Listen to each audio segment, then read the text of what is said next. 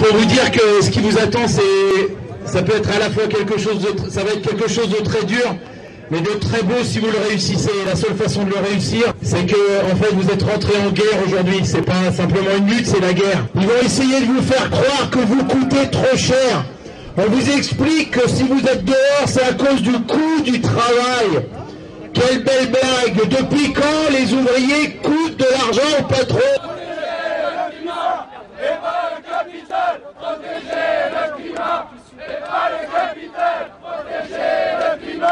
et pas le capital, protéger le climat et pas le capital. Le problème, c'est que euh, on a une, une, politique qui est euh, décalée euh, sur ce qu'est la, la, la, société réelle, quoi. Et, enfin, la société de la rue, la société du quartier, la société de la ville. Ouais, c'est sûr, j'ai fait passer des gens, mais moi, je m'en fous leur loi. Enfin, c'est pas que je m'en fous leur loi, c'est que je vais pas demander les papiers aux gens de savoir s'ils ont leurs papiers, ils ont pas leurs papiers. Si la loi, c'est ça, ben, il faut changer les lois, puis c'est tout, quoi. Allez, bonsoir, c'est les Régor, chaque semaine sur les Garrigues à Montpellier, Canal Sud à Toulouse, la locale à Saint-Giron et bien évidemment Radio Primitive sur Reims où cette émission est réalisée.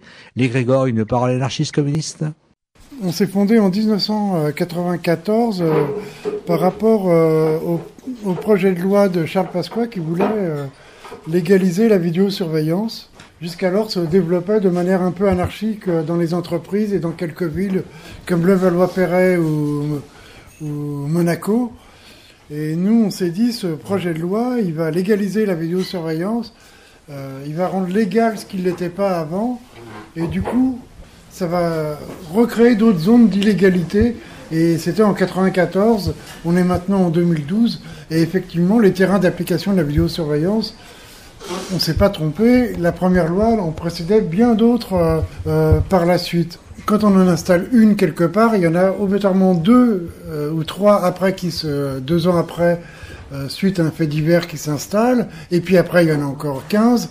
C'est sans fin, au point qu'on se demande si un jour euh, il y aura une limite au système sécuritaire. Donc ça fait des années qu'on qu'on court après la vidéosurveillance. Au début, on s'est battu à Levallois-Perret avec l'idée de faire chuter Balkany et que le maire d'après retire les caméras euh, de surveillance. Le Valopérez, c'était la ville symbole. Hein. On est un peu content, on a réussi à faire euh, chuter Balkany. Et on a cru à un moment donné, on était tellement content qu'on s'est un peu relâché et que le nouveau maire qui voulait euh, retirer les caméras, on pensait qu'il allait les, les, retirer, il en a retiré deux. Et puis après, évidemment, il est revenu sur sa décision cette victoire politique par rapport à Balkany, euh, on ne l'a pas poussé jusqu'au bout, on s'est nous-mêmes relâché. Monsieur Balkany a été réélu quelques années après. Ses sponsors, euh, euh, Sarkozy et compagnie, sont même devenus présidents.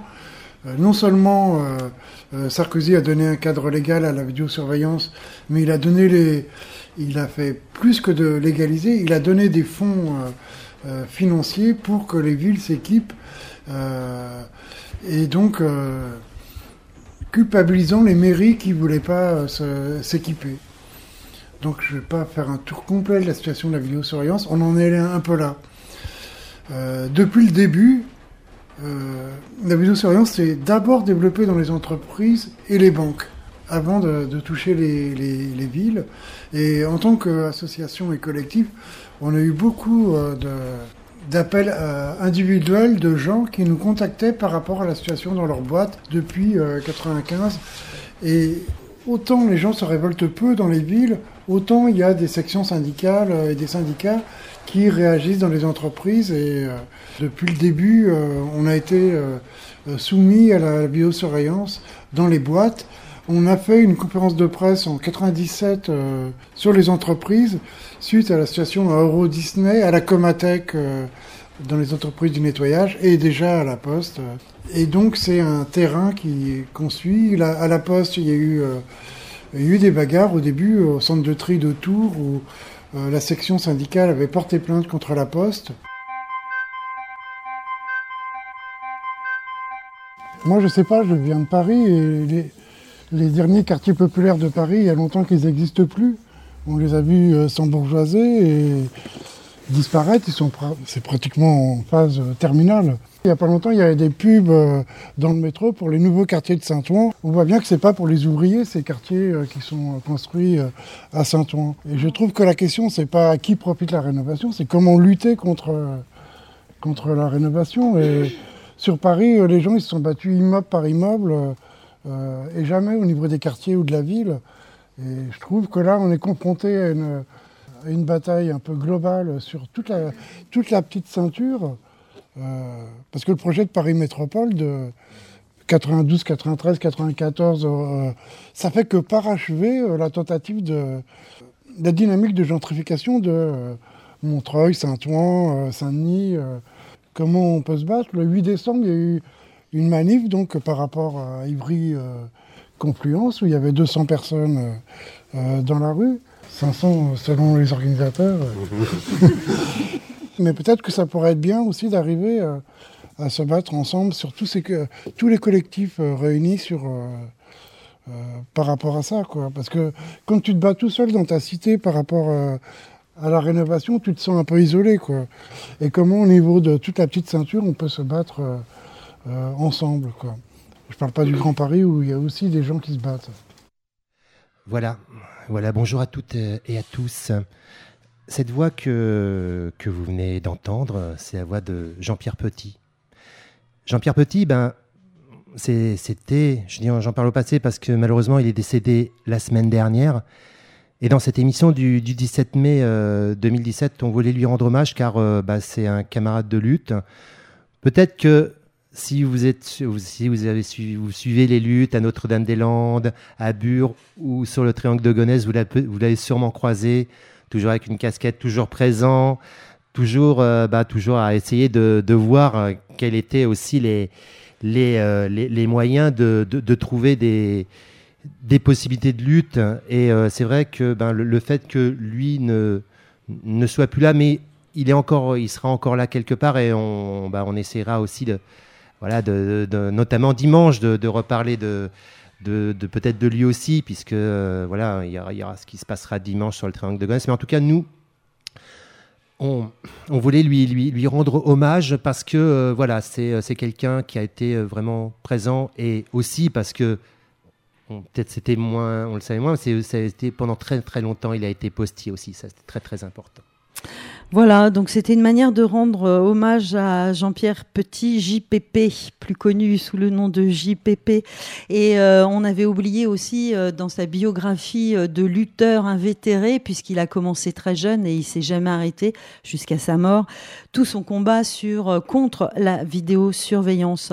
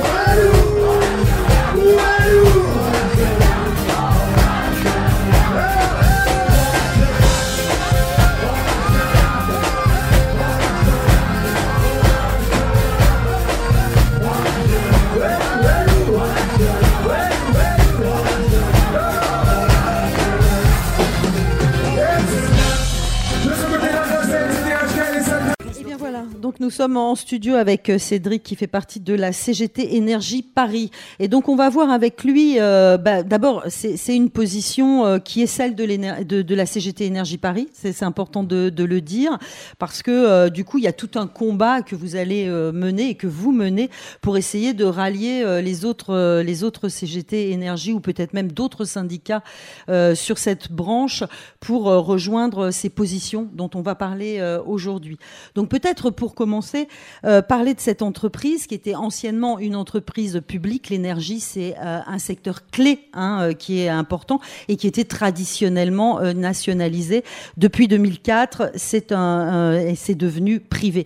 Est-ce que tu peux nous raconter d'abord comment ça s'est passé? Peut-être aussi comment vous, vous avez réagi en tant que travailleur de l'énergie Et puis voilà, et après on verra les conséquences que ça a, et à la fois sur la facture, mais sur la distribution, la sécurité et tutti quanti. Bah donc déjà bonjour. Donc euh, oui effectivement on va essayer d'être succinct sur l'historique de l'entreprise, mais je pense que c'est important pour tout le monde pour bien comprendre le changement radical qu'il y a eu en 2004. Euh, effectivement DFGDF euh, ce sont deux entreprises qui ont été nationalisées en 46 hein, suite donc effectivement à tout à, à l'occupation nazie en France et donc au, Et à au la programme, collaboration à la aussi, hein. collaboration d'une partie effectivement de, du patronat dans cette branche-là, comme beaucoup beaucoup de, de patrons à l'époque. Et donc euh, c'est les camarades du Conseil national de la résistance dans leur programme euh, qui effectivement avaient euh, pointé du doigt la nécessité que les biens fondamentaux pour la nation et son peuple soient effectivement détenus par le par le peuple lui-même. Donc on a nationalisé des FGDF. Alors ça n'a pas été sans mal, hein, et ça a été sous l'impulsion d'un ministre communiste qui s'appelait Marcel Paul, hein, qui avait connu les camps de concentration, et donc qui effectivement, avec son camarade Ambroise Croizat pour la sécurité sociale, entre autres, ont œuvré euh, vraiment de façon extrêmement forte et déterminée pour euh, rendre cet outil aux Français et au peuple. Et donc depuis 46, on a eu une entreprise publique qui distribuait le gaz et l'électricité. Et donc, le, on va dire le, but hein, de, de ce- cela, c'est qu'effectivement, il n'y ait absolument pas de spéculation privée dans ces entreprises et que tous les projets et que toutes les décisions euh, soient dans l'intérêt général. D'où, alors, pour être très rapide, une péréquation tarifaire, c'est-à-dire que vous habitiez au fin fond de la Creuse ou dans les zones les plus urbaines, vous payez le même prix de l'électricité, c'est-à-dire qu'il y a une solidarité interterritoriale euh, pour tous les Françaises et les Français euh, sur le prix de l'énergie. Euh, ça a été une réussite sociale et industrielle, c'est quand même faut le noter, c'est-à-dire que pendant plus de 60 ans, et le statut des personnels, et le fait, les conditions de travail, et euh, le pendant, c'est-à-dire euh, le service rendu aux usagers, était quand même d'un haut niveau. Il faut savoir que les prix pratiqués au DFGDF étaient euh, parmi les moins chers au monde. on avait un des réseaux les plus développés, les plus sûrs, qui étaient y compris regardés à l'étranger. Donc ça a été une réelle réussite et sociale et industriel. Alors quand je dis social, avec un statut de haut niveau, hein, le statut euh, national des électriciens et gaziers, euh, des œuvres sociales gérées par la gestion ouvrière, donc euh, en termes de culture, loisirs, santé et autres, qui existent encore mais qui sont fortement attaquées aujourd'hui. Et donc bah, on a prouvé, en tout cas les, les, camarades à la libération, notamment du Parti communiste, ont prouvé qu'on pouvait faire un outil au service du peuple et qui en plus était une réussite industrielle. Voilà. D'accord. Alors, on met sous silence euh, toute la politique française euh, du nucléaire, parce que c'est quand même important euh, dans l'énergie. sous silence, non, je pense qu'il faut en parler, parce que c'est un vrai débat aujourd'hui qui traverse la population. Ce qu'il faut savoir, c'est qu'en fait, il y a eu l'option du nucléaire à un moment donné qui a été prise parce qu'il y avait un besoin de reconstruction du pays avec des besoins énergétiques énormes, et qu'effectivement, à cette époque-là, ben, en tout état de cause, la production la plus, la plus sûre, la mm. moins polluante, alors quand j'ai plus sûre, j'y reviendrai après. Euh, voilà, c'était le nucléaire pour produire effectivement au niveau des besoins de la nation. Ce qui est sûr aujourd'hui, c'est que euh, donc depuis 2004, euh, ben voilà, et les, parce qu'il faut savoir que ça fait 60 ans hein, que le capital a essayé d'attaquer l'entreprise publique. Ils y ont réussi enfin en 2004 en effectivement faisant rentrer les capitaux privés. Alors pour être très précis, que c'est extrêmement compliqué pour les populations de comprendre aujourd'hui où ils en sont, qui fait quoi dans le, dans le système de l'énergie. Pour essayer d'être le plus clair possible, il y avait deux entreprises qui étaient Gaz de France, EDF, Gaz de France pour le gaz, EDF pour l'électricité. Depuis 2004, ils ont séparé ces deux entreprises. On a privatisé Gaz de France, c'est-à-dire qu'aujourd'hui, à Gaz de France, qui est devenu GDF Suez, puis Engie, mhm. Aujourd'hui, il y a moins de 50% des capitaux qui sont détenus par l'État, à peu près à hauteur de 30%.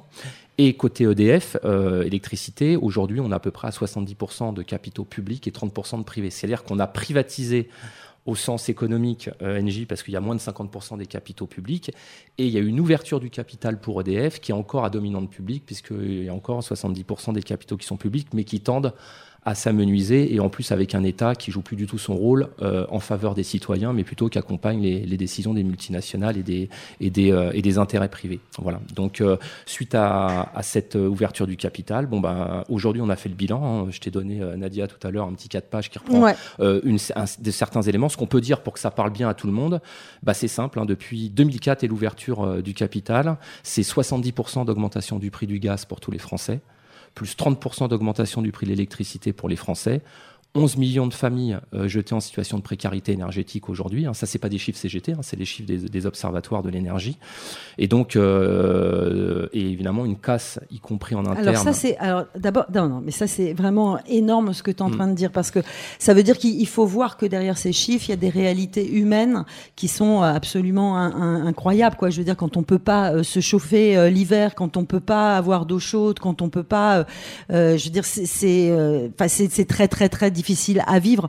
Donc ça veut dire que cette augmentation euh, de l'énergie, qui est quand même faramineuse de, dans, ce que tu es en train de, dire, euh, elle, elle, rejaillit euh, sur bah, le pouvoir d'achat, sur la vie des gens, sur et, et c'est très marrant parce que dans les luttes, enfin ce qui est étonnant en tous les cas, c'est que dans les luttes ces dernières années, on, on aborde peu cette question-là qui est absolument vitale, le logement, l'énergie, bon les transports, bon tout ça alors qu'on se rend bien compte que ça occupe quand même une place importante du budget. quoi. C'est extrêmement important, j'irai plus loin. Donc nous, on est confrontés aujourd'hui à des situations, on voit des familles de chômeurs, d'immigrés, euh, de précaires, euh, ou même de travailleurs pauvres, hein. il y en a bah, beaucoup aujourd'hui, euh, mm. qui sont obligés de faire l'impasse sur le chauffage, par exemple l'hiver, et on se retrouve avec des enfants d'ouvriers qui dorment par 10 degrés, 11 degrés, avec toutes les maladies que ça peut provoquer aussi en termes sanitaires dans un logement.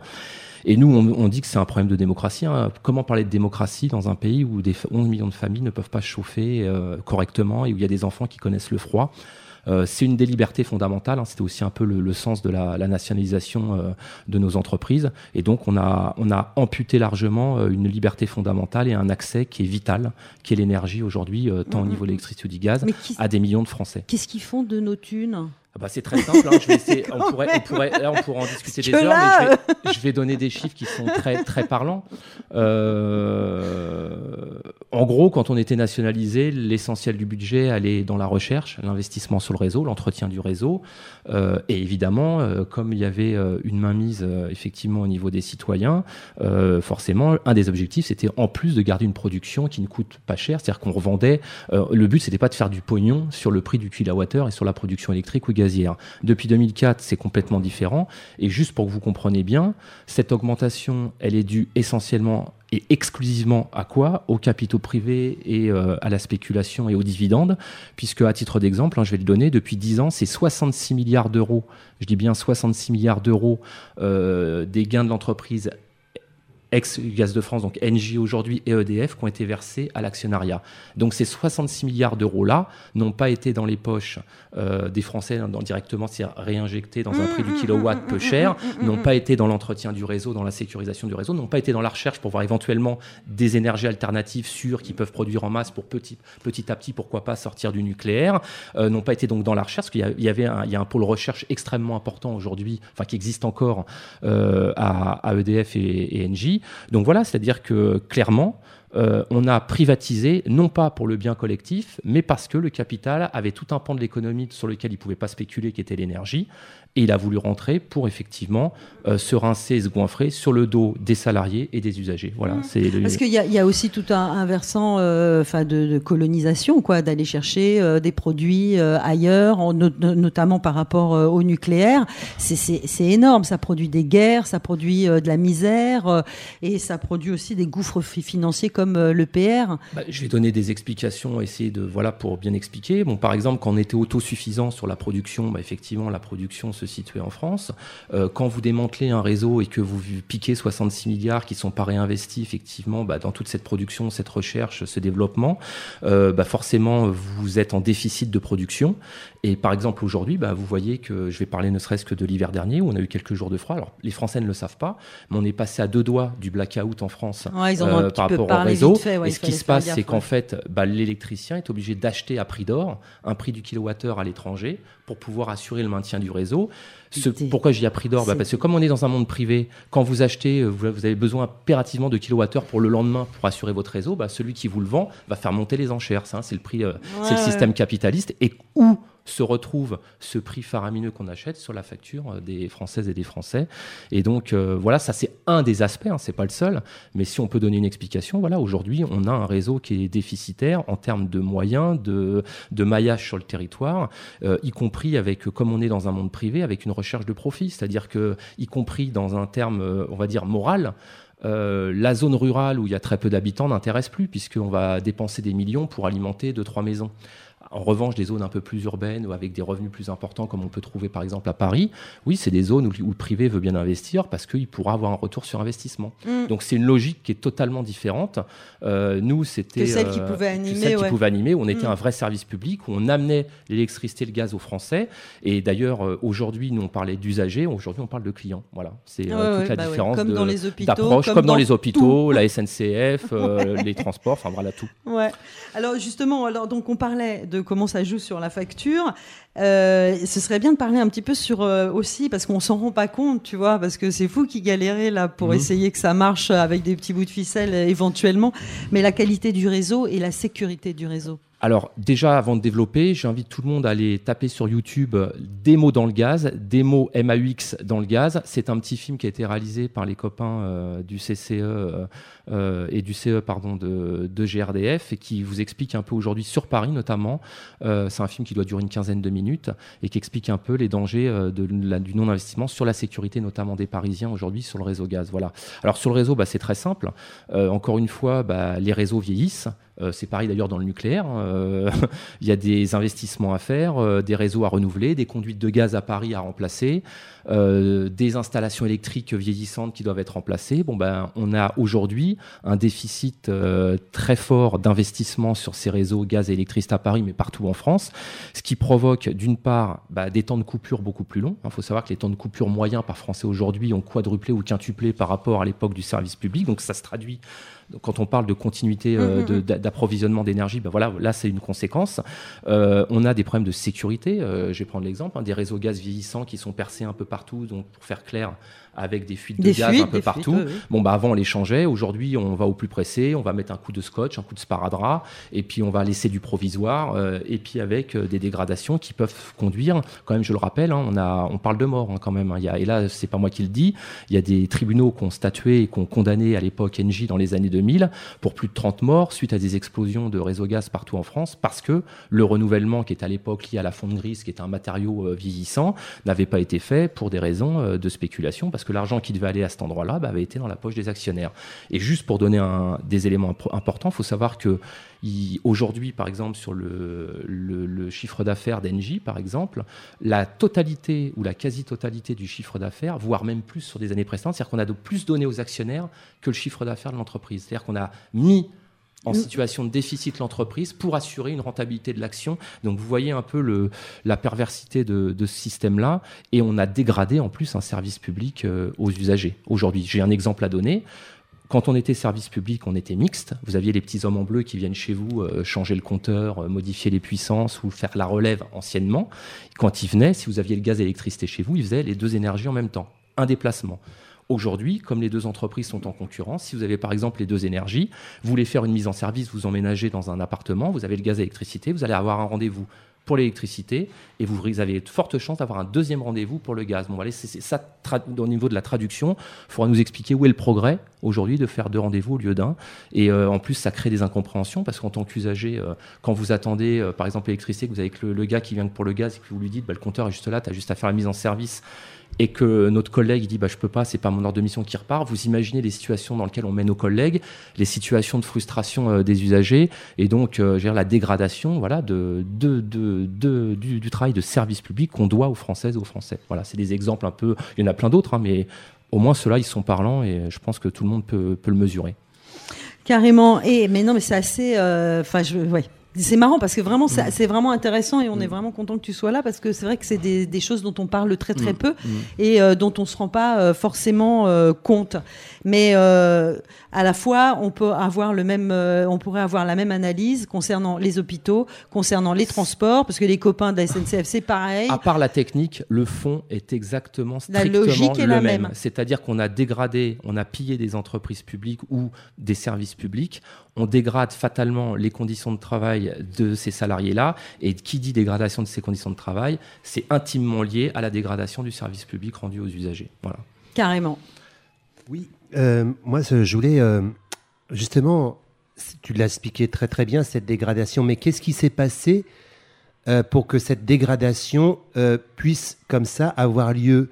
Est-ce qu'à l'intérieur, euh, à l'intérieur, je parle au niveau syndical, syndical, est-ce que justement il n'y a pas la garde qui s'est un petit peu abaissée en voyant cette dégradation euh, qui s'est faite? Comment effectivement à, à l'intérieur de l'entreprise ça, ça- ça s'est un petit peu organisé pour essayer de, de contrecarrer tout ça? Alors si, si, mais ça c'est un, un sujet extrêmement Bah, important, mais ouais. qui touche même au-delà de notre fédération, parce que nous on est, on, on est euh, syndicat CGT, on est rattaché à la, à la fédération Mine Énergie. Je dirais que, alors ça, c'est ce que je vais dire là, c'est partagé. En tout cas, je m'engage au nom de mon syndicat. hein. C'est Mm. évidemment pas forcément une analyse qui est partagée par toutes les, les composantes de la CGT, mais un certain nombre, et pas seulement nous, ont, cette, euh, ont ce regard-là. Bah, clairement, de, enfin, moi je vais dire ce que je pense. hein. depuis 30 ou 40 ans, la CGT a pris un virage réformiste euh, à tous les niveaux. euh, voilà, enfin à tous les niveaux. Au niveau des directions, voilà, on va le dire comme ça, parce que Ouais. les bases militantes sont encore très présentes. On le voit d'ailleurs notamment aujourd'hui dans plein d'initiatives dans le Front social. Mm. Euh, ce dit- ceci étant dit, oui, je pense qu'il y a des fondamentaux qui ont été abandonnés, peut-être des luttes qu'on a cru, bonnes, euh, cru bon d'abandonner, ou en tout cas de pas mener comme il l'aurait fallu. Ça, c'est une analyse personnelle. Et en tout cas, moi, je, sur les bases où il y avait une détermination extrêmement forte, il y a au moins euh, sur deux ou trois événements où je pense qu'avec une autre prise en compte des, de notre fédération et des enjeux nationaux, on aurait pu aboutir à autre chose. Je vais prendre des exemples. hein. Aujourd'hui, on le disait ju- justement euh, pas longtemps avant, que ce soit la SNCF, que ce soit l'énergie, que ce soit la poste, que ce soit les hôpitaux, euh, l'école, pareil, Ouais, on est ouais. confronté Mm. exactement au même problème. Comment se fait-il qu'on n'arrive pas à coordonner tous ces mouvements-là. Je pense que plutôt que faire des journées euh, saute-mouton où il y a un coup l'énergie, un coup les cheminots, et puis qu'on retourne dans nos pénates derrière, si tous ces secteurs-là grâce à la Confédération, et c'est son rôle, euh, confédérer les luttes et qu'on aille sur les fondamentaux, je pense que ça aura une autre gueule et que, en tout cas, je présage pas de l'avenir parce qu'on peut jamais euh, syndicaliser, c'est pas une assurance vie, mais je pense que les résultats des luttes auraient été autrement plus différents. Et puis je reviendrai aussi sur toute la, la partie du syndicalisme rassemblé qui nous a fait extrêmement mal, où on s'est aligné avec les, euh, la CFDT et autres. Alors, on Mais s'aligne. ça, on l'a vachement oublié. Hein. Ouais, mais moi je l'oublie pas parce que Bah ouais, c'est des combats, c'est des combats où on- nous on a vu notamment par exemple 2010 le combat des retraites qui, qui touchait tout le monde.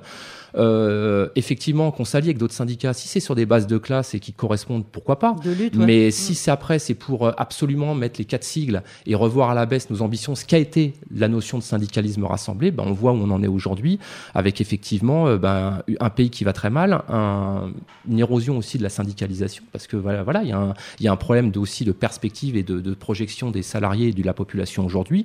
Et je pense que revenir aux fondamentaux de la charte d'Amiens, c'est-à-dire au, au changement de société et euh, sur des bases de classe et de masse, euh, le capital a jamais été aussi féroce, la guerre de classe n'a jamais été aussi vraie qu'aujourd'hui. Et donc euh, à nous, à nous de la mener, parce qu'en face, il la mène, quoi. Voilà. We must continue pro- protest activity. That, that, that, that is nothing more tragic than to sleep through, through, through a revolution. C'est un cri qui sort de nulle part, une aberration, une scie pour une évasion. C'est un tambour, un tam-tam, un boucan de tous les diables. C'est un ramdam, c'est un râle d'homme, un ras-le-bol, une bouteille du tissu et de l'alcool. C'est un frontal, un calvaire, la gueule du sauvageon qui veut pas se taire. C'est une espèce tenace, une promesse, mieux, une menace. C'est une femme noire qui s'assoit devant et désobéit. C'est cette plume qui rentre au pays. La boule au ventre de colère et le changement d'attitude qui s'opère. C'est un chant qui porte la résistance en lui. C'est la canaille et bien j'en suis. C'est un lion, c'est une panthère. Tête baissée, le poing en l'air. C'est un combat, un constat, une réflexion. Un siècle et demi après la redéfinition. C'est du piratage, sabotage, la graine de mutin, c'est de l'abordage. C'est la science du renversement, l'ennemi de l'ordre des gouvernements. C'est ici, c'est maintenant, c'est ce son dans les tympans. La conséquence, le réceptacle, l'alternative à la débâcle. C'est l'évolution, c'est l'après, c'est l'héritage, c'est la clé. Ouais, c'est ce phare qui brille dans la nuit. C'est la canaille et bien j'en suis. C'est la lave d'un volcan qui se réveille. C'est la vague qui te balaye, c'est le vent. Un vent d'humanité. On veut la justice, pas la charité. Au nom du merveilleux de ses yeux écarquillés. Au nom de la beauté de nos rêves éparpillés. C'est de l'amour, ouais de l'amour à revendre. À réduire un système en cendres. C'est une armée, c'est une légion internationale et la pression. C'est plus haut que les frontières et les barbelés. C'est des mots, des mots pour marteler. C'est ce qu'on sait faire de mieux. Et c'est vieux comme le feu. C'est la lutte comme un rempart à l'ennui. C'est la canaille et bien j'en suis, dis-le. C'est la canaille et bien j'en suis, dis-le. C'est la canaille et bien j'en suis, vis-le. C'est la canaille et bien j'en suis, vis-le. C'est la canaille et bien j'en suis, crie-le. C'est la canaille et bien j'en suis, crie-le. C'est la canaille et bien j'en suis, sois-le. C'est la canaille et bien j'en suis, sois-le. Eh bien j'en suis. Donc on était en train de parler de cette privatisation et de cette logique globale hein, qui, euh, bah, qui, euh, bah, qui engraisse euh, les, les- les fouilles des actionnaires Mmh. et qui bah, détruit la qualité du réseau, la sécurité, qui augmente les factures, les conditions de travail pourries et la qualité des services dégueulasses pour, bah, pour nous usagers qui sommes passés clients. Et on discutait justement du fait que bah, c'est partout pareil, c'est une logique commune et c'est vrai que du coup on se demandait bah, pourquoi? Euh, depuis tant d'années, depuis tant de décennies même on peut le dire, eh ben, il n'y avait pas eu un front commun euh, de l'ensemble des anciens euh, secteurs euh, publics pour, euh, pour défendre à la fois leur, leur, quali- le- le- leur travail, mais, mais aussi une logique plus globale hein, euh, euh, qui a été, bon, c'est vrai, là, à chaque fois, on revient, on, on revient à la- à l'après-guerre avec euh, la, CNR, la CNR, mais peut-être même on pourrait, bon, c'est bon, c'est une bonne base, on va dire c'est une bonne base, et peut-être ré- réinventer quelque chose d'encore mieux aujourd'hui. Il faudrait. hein. Bon, voilà. Mais en tous les cas, voilà, on a abandonné un peu tout cet héritage et c'est à notre grande dé- dé- défaveur. Donc là, on avait envie de parler aussi euh, de la question, et ça c'est d'actualité, hein, puisque là, euh, peut-être même nos auditeurs euh, y sont confrontés, c'est à l'installation des compteurs Linky. Ga- Alors Linky c'est pour le- l'électricité, L'électricité. Gaspard c'est pour le gaz, et puis la fermeture des accueils aussi. Mm. Alors, encore une fois, je vais m'exprimer moi au nom de mon syndicat, euh, puisque euh, dans toute la CGT, euh, on n'est pas forcément tous d'accord sur l'approche de Linky, même si les conséquences sont partagées aujourd'hui par Mhm. le, le plus grand nombre de syndicats. Nous, on est clairement opposés au déploiement de Linky. Alors déjà, pour une raison très simple, hein, il n'y a pas, aujourd'hui, il faut le dire à, à tout le monde, il n'y avait aucun besoin industriel ni stratégique de, de déployer Linky. Aucun. Euh, vous voyez sur Paris, euh, ce qu'on appelle les compteurs électroniques déjà existent déjà. Mm, mm, On mm. avait déjà du matériel beaucoup plus moderne. Donc, faut savoir que Linky, et je dis ça, c'est les chiffres les plus sous-évalués, va coûter entre 7 et 9 milliards pour le déployer sur l'intégralité du territoire. C'est 7 ou 9 milliards dans une entreprise privée. Ça va pas être un cadeau aux Françaises et aux Français. Donc forcément, l'entreprise essaiera de revenir sur investissement par rapport à cet investissement qui, je le répète, n'est absolument pas nécessaire d'un point de vue euh, euh, industriel. Aujourd'hui en France, on a déjà ce qu'il fallait. Donc ça, c'est le premier point. Le deuxième point, euh, bon, des associations se sont penchées sur la question qui sont beaucoup plus qualifiées que moi, mais semblerait-il, en tout cas, il y a au moins au, au pire des interrogations d'un point de vue sanitaire sur ce compteur-là. Euh, des études ont été menées. Alors j'ai vu, moi j'ai un peu lu, il y a des études contradictoires. En tout état de cause, notre position à nous de citoyens là, c'est de dire, bah, de toute façon, s'il y a doute, euh, le principe de précaution doit s'appliquer et on devrait Carrément. au moins, pardon, mettre en stand-by euh, le truc en attendant d'être sûr qu'il n'y a pas de. Il y a, il y, a, il y a la question sanitaire qui est euh, sûrement Mm. réelle parce qu'en plus avec euh, l'ensemble des ondes qui se En trimballent cas, dans Paris, celle-là plus celle-là Voilà, plus celle-là, voilà. ça devient assez irrespirable. Mm. Il y a le côté flicage aussi quand même. Alors, j'allais y venir. Ce qu'il il faut savoir, parce que Linky, alors, ils, le, vendent en disant les Français vont pouvoir mieux maîtriser leur consommation. Sûrement. Alors déjà, je rappelle, si l'électricité était restée à un coût abordable pour tout le monde, il n'y aurait pas besoin de se maîtriser. Quand on dit maîtriser, on sous-entend quoi? On sous-entend se priver en, en termes capitalistiques, c'est ça que ça veut dire. Donc je vais le dire comme ça. Un millionnaire ou euh, un haut cadre, euh, Linky s'en fout dans l'absolu parce que bon, lui, il n'aura pas de problème éventuellement pour payer sa facture. L'ouvrier, on en revient à ça, hein, l'ouvrier, le chômeur et tout ça. Euh, lui, ce qu'il veut, c'est pouvoir vivre dignement, se chauffer et chauffer ses gamins. Donc Linky en salle lui répondra absolument pas à ses besoins.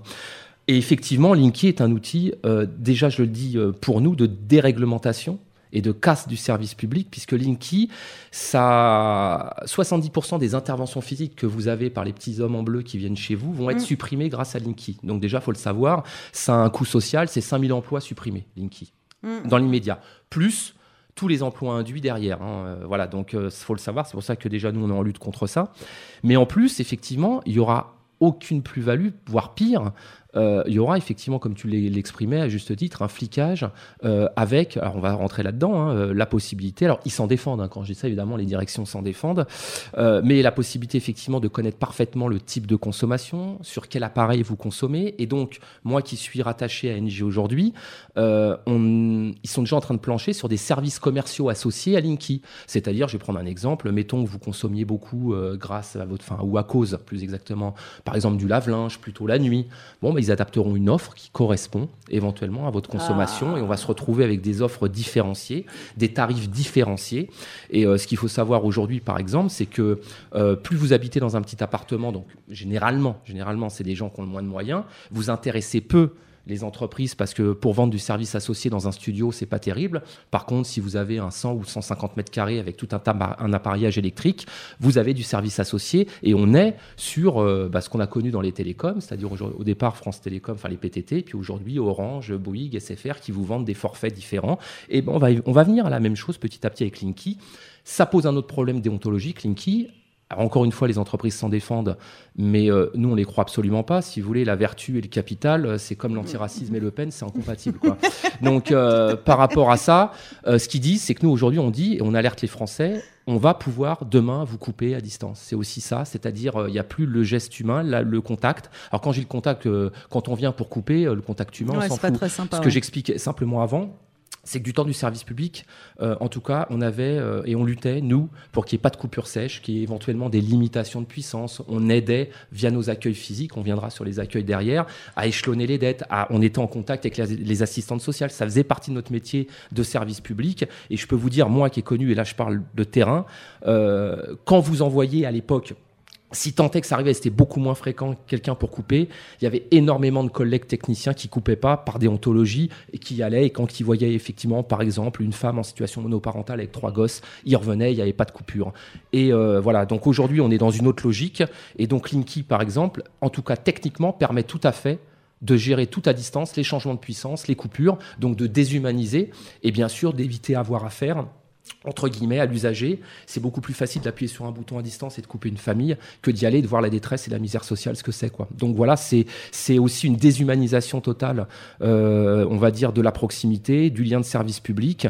Et donc c'est pour ça d'ailleurs, je fais un peu le pendant, qu'à la CGT, CGT, pour le coup, ça rendons à la Fédé ce qu'on leur doit au moins là-dessus, c'est la mise en place notamment euh, des Robins des Bois euh, au niveau local aussi, c'est-à-dire c'est des agents euh, de façon euh, ben, illégale parce que s'ils se font prendre, ils sont virés, qui vont rétablir des familles qui ont été coupées non paiement et qui leur remettent l'électricité ou le gaz, voilà, sur des familles qui ont été coupées, qui n'ont pas les moyens. Donc ça c'est une action aussi concrète Mhm. des syndicalistes CGT aujourd'hui dans l'énergie qui vont remettre dans beaucoup de territoires les familles en précarité, remettre l'électricité et le gaz chez ces familles qui ont été. Donc voilà, Linky, c'est un outil de déréglementation, un outil de spéculation qui va coûter euh, une montagne. En plus, il faut savoir que les chiffres qui sont donnés, c'est que Linky, euh, a priori, les compteurs euh, auraient une durée de vie de 10 à 15 ans. Vous voyez, donc ça veut dire que dans 15 ans, il faut qu'on remette encore. Donc c'est une gabegie financière qui est contre l'intérêt de l'entreprise, contre l'intérêt des citoyens, contre l'intérêt du service public, contre l'intérêt de tout le monde, sauf des fabricants et de, De ceux qui, et de, de Linky et de ceux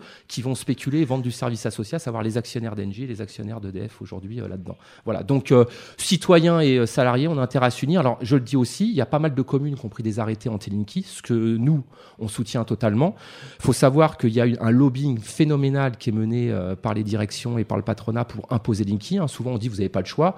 Nous, on dit pour l'instant, il n'y a aucune loi qui oblige un usager à accepter Linky. Il faut savoir, quand même, je le dis, que la concession, c'est-à-dire le compteur, n'appartient pas à Enedis, qui est la filiale euh, Mm, mm, d'EDF, ou à GRDF, qui est la filiale de, de, d'Engie. Le compteur appartient aux communes. Donc c'est par exemple à Paris, le compteur n'est pas propriété d'Enedis. Donc Enedis ne peut pas imposer quelque chose qui n'est pas de son ressort et qui ne lui appartient pas. Et donc c'est pour ça que le rôle des politiques et que les citoyens, c'est extrêmement important. C'est que Linky, si demain la mairie de Paris dit par exemple c'est notre compteur, on veut pas de changement, il n'y a plus de Linky. Voilà. Donc euh, les maires qui ont eu le courage de prendre des arrêtés anti-Linky sont tout à fait dans leur droit, dans leur rôle d'élu. Et il serait bien que les usagers le sachent parce qu'il y a effectivement toute une pression euh, absolument phénoménale avec y compris des dérapages euh, qui ont eu lieu dans l'installation forcée de Linky. Euh, vous avez le droit, et moi par exemple je le dis, euh, que le monde entreprise l'entende, quand ils viendront installer Linky chez moi, je le refuserai. Voilà. D'accord, tu n'ouvriras pas, pas la porte. voilà. Ok.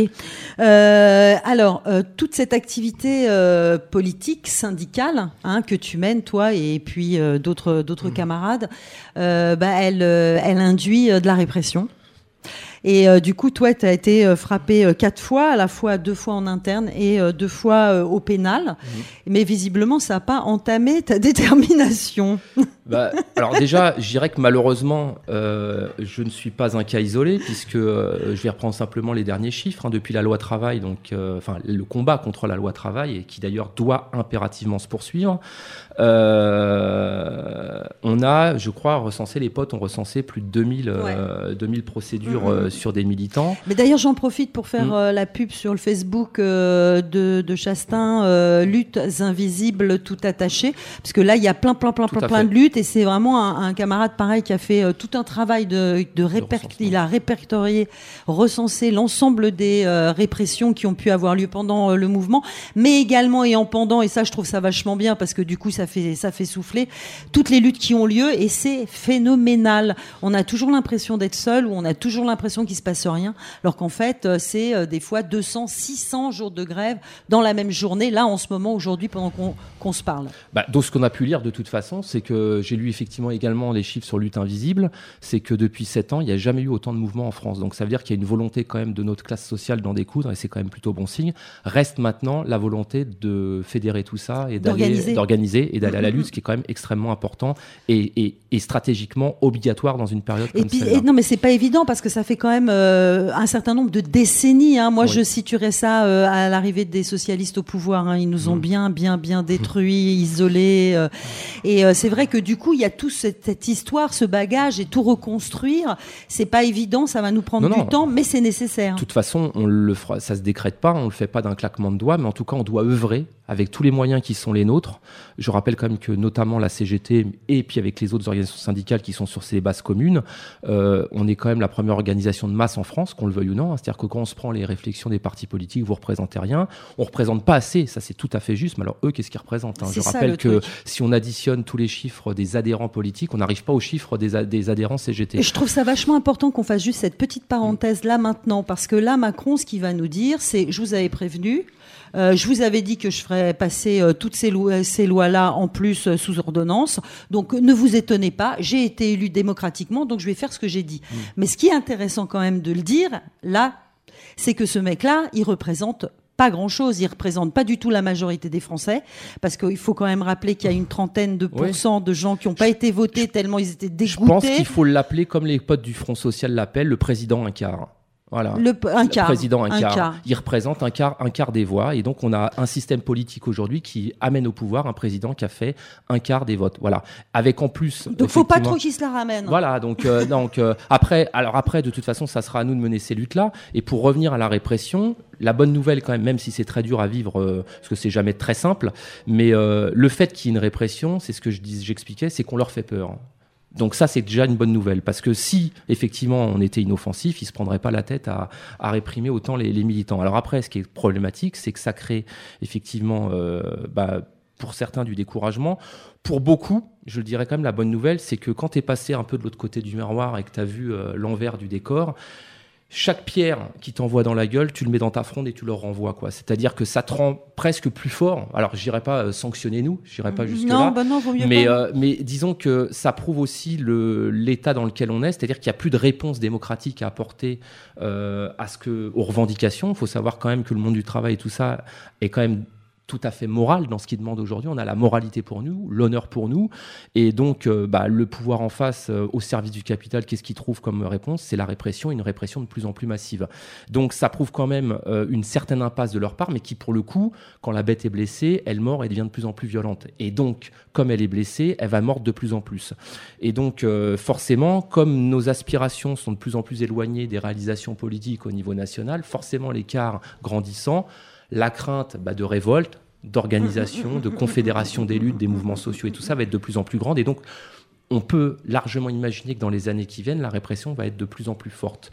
Donc, le seul moyen Ils a- s'en donnent les moyens. Et ils s'en donnent les Et moyens. ils s'en donnent les moyens. On a les vu les cagoules, ça y est, maintenant Voilà. ils sont tous cagoulés. hein. Voilà. D'ici qu'on pourrait porter plainte en les reconnaissant quand Bon, ils nous tabassent, ce serait vraiment. façon, non, mais t'as ouais. ça, t'as quand même les- la construction de nouvelles prisons. Tout à fait. C'est quand même pas pour y mettre, hein, euh, je veux dire, fait. voilà, Euh, des, des flics supplémentaires. Non, mais il y a des moyens vraiment, quoi, euh, que ce soit même en, en- en armes. euh, Oui, oui. Bah, bon. De toute façon, euh, le, le dernier épisode, c'est l'état d'urgence. hein. L'état Mm. d'urgence a répondu à un besoin de réprimer le mouvement, les mouvements sociaux, le mouvement syndical, et pas tant les vrais terroristes, qui, eux, d'ailleurs, je le précise, sont en plus alimentés et payés euh, dans le cadre des accords euh, de vente d'armes, notamment avec l'Arabie Saoudite, Mm. qui sont quand même les pays instigateurs. Donc, on alimente le terrorisme d'un côté, et on fait euh, une loi d'exception qui a, en fait, surtout vu la répression des mouvements sociaux et, et syndicaux. Voilà, donc Ouais, euh, aujourd'hui, la, la réalité, c'est celle-là. Alors, sur les, les répressions en tant que telles, oui, nous, on les a subies, bah, comme par hasard, depuis l'ouverture du capital et depuis qu'il y a eu quand même des grands mouvements menés euh, notamment par les bases CGT partout dans le pays et pas seulement à Paris, euh, pour la renationalisation, contre l'ouverture du capital. Et voilà, tous ces mouvements-là se sont inscrits dans la durée, avec force. Et donc le, la réponse, euh, en tout cas euh, pour ce qui me concerne, mais qui a touché des centaines de militants de l'énergie, a été la répression tant en interne qu'à l'externe, c'est-à-dire euh, des rétrogradations, des licenciements, des condamnations au pénal. Euh, voilà. Et le but- Alors ju- justement, je te Mm. demandais euh, pourquoi tu étais passé au pénal et c'était pour occupation euh, Oui, la, der- d'agence. la dernière, la dernière en date où on a été condamné d'ailleurs, et c'est là qu'on a fait la rencontre avec les camarades de Goodyear, euh, notamment. C'est pour ça que dans la lutte, il y a toujours de la fraternité, des rencontres quand même exceptionnelles. On a été condamné le même jour qu'eux en première instance, alors à des peines beaucoup moins importantes. hein. Nous, on était neuf camarades pris dans l'affaire de 2009, ou sur laquelle on a été condamné effectivement en 2016. Euh, au final, il y a eu sept relax et deux condamnations, dont moi, effectivement, à des peines, de, j'allais dire, d'amende avec sursis pour entrave à la liberté de travail, men- menaces et voies de fait. Bon. C'est-à-dire que maintenant, quand on occupe, on entrave le travail. Mais ça, c'est bon, ça, c'est- c'était Voilà. les nouvelles lois sous, sous Sarko, quoi. Voilà, alors le, le- le message qu'ils envoient quand même, hein, c'est de dire, vous venez au travail, vous laissez votre cerveau à la porte, vous apportez vos deux bras, votre force de travail, vous fermez Fermez, votre gueule ouais, pendant c'est ça. 8 heures et vous redevenez éventuellement citoyen à l'extérieur. Bah, je suis désolé, Une, est... euh, une fois tous les cinq ans. Une fois tous Ah, les ça, 5 c'est ans, donc ce, même, hein, ce n'est pas, ça, ce n'est pas un euh, système démocratique. Et nous, on Mm. plaide pour dire on est citoyen et on est également citoyen en entreprise. Et par exemple, par rapport à tout ce qu'on a évoqué avant, bah oui, on a des avis de citoyens sur notre métier, sur Mais ce qu'on en fait, même sur ce qu'on temps, par rapport faire. à ce que tu dis, je suis, je suis- mais je, je pense que tout simplement, on a une autre euh, façon de voir les choses. Dire, on a un projet euh, antagonique, différent. Je veux dire, il y en a qui veulent se foutre plein de pognon dans leur poche et qui veulent euh, assujettir, euh, nous faire travailler pour de, pour de plus en plus, pour de moins en moins de, de, de thunes. Et puis, euh, il y a en face des gens qui ont envie euh, de plus d'égalité, de plus de partage. De, enfin, je veux dire, on est, c'est des projets différents. Et alors, c'est ce que je disais, c'est, mais je parle, c'est pour ça qu'on parle de moralité. C'est-à-dire Je sais pas si euh, on peut dire morale, c'est pour ça que je, veux, je Oui, non, mais préférais que, parce la moralité, Non, mais quand, quand un je dis truc moralité, c'est. hein. c'est, c'est, euh, De l'amour, dit de- Madeleine. euh.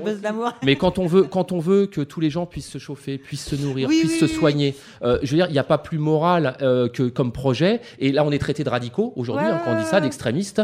Et ceux, effectivement, qui pillent les richesses, qui volent, qui ont plongé la France, le peuple français, effectivement, dans la précarité, Mm. dans la pauvreté, et qui les poussent dans les bras du Front National. Effectivement, c'est les modernes et les avant-gardistes selon la langue euh, du, euh, du capital et du patronat. Bon, bah évidemment, on n'est pas d'accord avec Mm. Ouais, ça. on n'est pas du Voilà. tout dans le même Et projet. je rejoins le terme que tu as dit, il est vrai, et il est pointé notamment dans la charte Gabien. On a des intérêts antagoniques avec le capital, et donc on ne pourra pas l'accompagner, on ne doit pas l'accompagner, on doit le combattre frontalement. Voilà. Carrément. Bah écoute, tout à fait. Parce que euh, parce que là, Macron et tout et tous ces et tous ces sbires et tous ces patrons et tous les, gens qui gravitent qui vont et qui gravitent et qui vont graviter autour de lui, ils sont pour euh, bah, le mérite, euh, que les meilleurs gagnent. Et nous, notre projet, il est pas il est pas celui-là. Il est l'égalité pour tous, le partage de tout pour tous. Chacun donne en fonction de ses moyens, reçoit en fonction de ses besoins. Enfin, je veux dire, c'est c'est une logique qui est totalement différente. C'était l'objet, et puis c'est important de le dire dans cette période trouble où il y a quand même des montées euh, de l'extrême droite depuis plusieurs années en France, c'est-à-dire que les camarades du Conseil na- national de la résistance qui ont connu l'horreur et la barbarie du nazisme et du fascisme, euh, le projet du Conseil national de la résistance, d'effectivement, de tu cotises selon tes besoins et tu te soignes selon tes moyens, c'était l'inverse. euh, voilà, oui, l'inverse, pardon, effectivement, c'était aussi pour répondre, euh, parce qu'ils savaient que euh, la spéculation, euh, la privatisation menait aussi inexorablement à la barbarie et, à ce qu'on a connu pendant la Seconde Guerre mondiale. Et le fait d'avoir un État au service de sa population, c'est aussi ça la reconnaissance vis-à-vis des citoyens. Et on revient à ce qu'on disait tout à l'heure, hein, quand les services publics quittent des régions entières, qu'il n'y a plus d'hôpitaux, plus de gares, plus de services publics, plus d'agences EDF, plus d'écoles, et ben effectivement, les gens, euh, le français lambda va se dire, bah, l'État ne fait plus rien pour moi, et ben je vais aller me projeter vers euh, le oui, et fascisme, puis c'est euh, les étrangers. Et puis après, on monte l'étranger en tant que. qui, on euh, monte l'étranger, voilà. Euh, moi, euh, si clairement, euh, les Arabes et les Noirs ou les étrangers m'ont jamais rien fait, m'ont jamais rien pris. Euh, par contre, ceux qui euh, effectivement détruisent des centaines de vies, plongent, et comme on le dit dans la précarité et tout ça, c'est les tenants du capital, et eux, ils n'ont pas de couleur. Donc euh, voilà. Carrément, et tout à Voilà. fait. Et euh, du coup, bah, pour euh, clore quand même, parce qu'on a une petite adresse. Ah bon, il y avait Ouais. les accueils, mais ça va, ça va avec. euh, Juste très rapidement sur les accueils, très rapidement. Quand je suis rentré dans la boîte, moi, en l'an 2000, à Paris, il y avait 14 accueils physiques à Paris. 14 agences dans 14 arrondissements Quand il y avait un problème, on pouvait se déplacer On pouvait se déplacer, on était là, on pouvait payer, faire des échelonnements, expliquer les factures aux, aux- aux usagers. Aujourd'hui, côté NJ, il y a plus aucune agence au niveau national. Et il reste quatre agences électriques à Paris, euh, EDF. Et EDF vient d'annoncer que dans les trois La ans, fermeture. les 73 agences du territoire national allaient fermer. Donc plus de proximité. Et le service public, c'est aussi la proximité aux usagers. Voilà. Non, non, pour finir, c'était, on parlait tout à l'heure euh, du Front social, parce que Oui. c'est vrai qu'il faut donner aussi des perspectives. Et euh, c'est vrai que les dernières manifestations qui ont eu lieu là à Paris, la dernière le 8 mai, avec euh, presque 10 000 personnes, et c'est les vrais chiffres, hein. on n'a pas Ouais. fait de gonflage. Et une belle manifestation, non, parce que ça sert à rien, vaut mieux dire les choses telles qu'elles sont, partir de la réalité pour, pour avancer. Euh, très, très, enfin, c'était génial parce qu'il y avait tous les âges, toutes les nationalités, tout le monde était là et on avait tous envie de dire euh, c'est bon, euh, Macron, on t'a reconnu, on s'est quitté et on se laissera pas faire. Et ça, c'était vachement bien avec un retour du, du, du discours de classe qui était passé un peu à la trappe là ces dernières dizaines d'années. Et du coup, bon, on sentait quand même cette énergie et, et cette envie d'être un peu ensemble. Après, tout ça doit se construire. C'est en train de se faire. Il y a des réunions et il y a une prochaine manifestation Le 19. pour le 10 juin. Ouais, ouais, 19. Le 19 19 juin. ah, le 10, c'est on se réunit et le 19 juin, 19 c'est on manifeste voilà. ensemble. Non, mais c'est important de toute manière de discuter ensemble parce que au-delà des manifestations, il va falloir essayer de tisser peut-être des liens entre, entre nous pour euh, organiser les différentes luttes, euh, qu'elles soient gagnantes. Bah, c'est indispensable. Et puis je dirais que le Front social, de toute façon, euh, moi c'est ce que j'expliquais dans nos instances, parce qu'il y a certains, euh, certains camarades ou, euh, qui voient ça par toujours d'un bon oeil, ils veulent faire une deuxième. Non, non, moi je veux pas faire de deuxième confédération. Je suis syndiqué CGT, fier d'être à la CGT. C'est le, le- un outil formidable pour la classe ouvrière, mais force est de constater que ça comble un vide. hein. Par exemple, nous on a été partie comme beaucoup de monde euh, dans les mouvements contre la loi travail. Moi j'ai ma base qui a jamais décrété qu'après le 15 septembre on arrêtait tout. C'est pas nous qui l'avons décrété ça. Ouais, ouais. Donc on est, on est resté sur notre fin. Et aujourd'hui, le Front Social répond à un besoin d'un certain nombre de bases qui veulent effectivement ne pas attendre les échéances. On, on sait qu'il va nous bouffer cet été, nous l'annoncer. Donc n'attendons pas que le train nous écrase et de compter les morts. Agissons dès maintenant et essayons effectivement de foutre un petit coup de pied dans la fourmilière et de coordonner et d'inciter nos confédérations à enfin euh, coordonner l'action et aller dans la lutte et pas attendre que l'autre nous bouffe. Alors juste sur la question des confédérations, je suis d'accord, mais ceci dit, euh, il n'y a pas que parce qu'il y a beaucoup de précaires, beaucoup de chômeurs, oui, oui. beaucoup de gens qui ne sont pas syndiqués. Il y a des problèmes euh, liés, enfin il y a des questions liées au racisme, euh, à, à aussi à, à l- au sexisme, et toutes ces questions-là doivent être prises en charge par le mouvement. La question du logement, on n'est pas travailleur, on est locataire ou euh, bon, et tout tout ça doit être, doit se brasser ensemble et euh, donc voilà, il y a des tas de choses à construire un peu au-delà aussi. euh, Ah non, mais l'avantage de ces mouvements-là, et même pour moi le premier, hein, qui est, on est, on est habitué à des organisations un peu, quand je dirais rigides, en tout cas normées, très normées, avec Mm. des CE, des conseils généraux, des Ouais. congrès. Et je dirais que Nuit debout, et puis le- la déclinaison de ce qui s'est passé derrière, a foutu un petit coup de pied dans la fourmilière plutôt sain, et a permis de, plutôt que d'être dans le vertical, d'être dans l'échange euh, et ce qui permet une richesse et un échange. Et euh, voilà, ça bouscule même nous, et c'est très très bien qu'on se prenne de temps en temps des coups de pied au cul comme ça. Quoi. Voilà. Bon, bah écoute, merci beaucoup euh, Cédric. Euh, Donc CGT Énergie Paris. Euh, J'ai envie de dire, tu reviens quand tu veux. Hein. bon, allez, bonne journée à vous tous et toutes.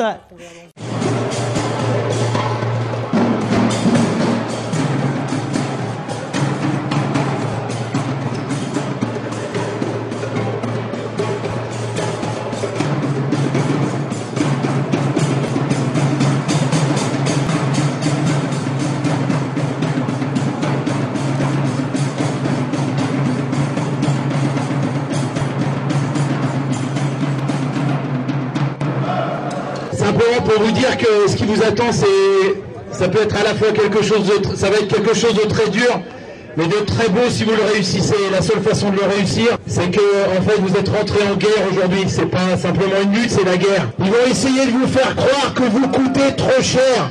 On vous explique que si vous êtes dehors, c'est à cause du coût du travail. Quelle belle blague Depuis quand les ouvriers coûtent de l'argent au patron